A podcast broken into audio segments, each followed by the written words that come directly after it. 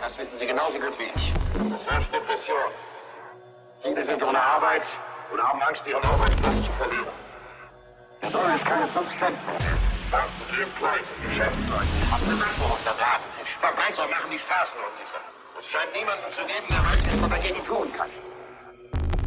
Wir wissen, Luft, die wir einatmen, ist vergiftet, genauso wie die Lebensmittel, die wir essen.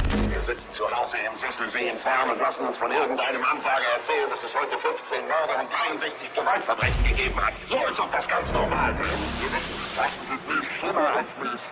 Sie sind verrückt, es ist, als ob überall alles verrückt geworden ist, sodass wir gar nicht mehr rausgehen wollen. Wir sitzen zu Hause und langsam wird die Welt, in der wir leben, immer kleiner und wir sagen nur, bitte lasst uns wenigstens hier in Ruhe in unserem Wohnzimmer. Lasst uns meinen Toaster haben, meinen Fernseher, meine Stahlgürtelei. Dann sage ich auch nicht, lasst mich bloß in Ruhe. Ich wehre euch aber nicht. Ich will, dass ihr wütend werdet.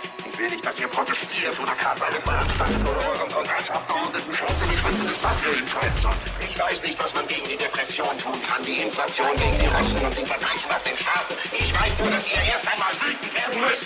Ihr müsst sagen, ich bin ein menschliches Wesen, verdammt nochmal. Mein Leben hat einen Wert.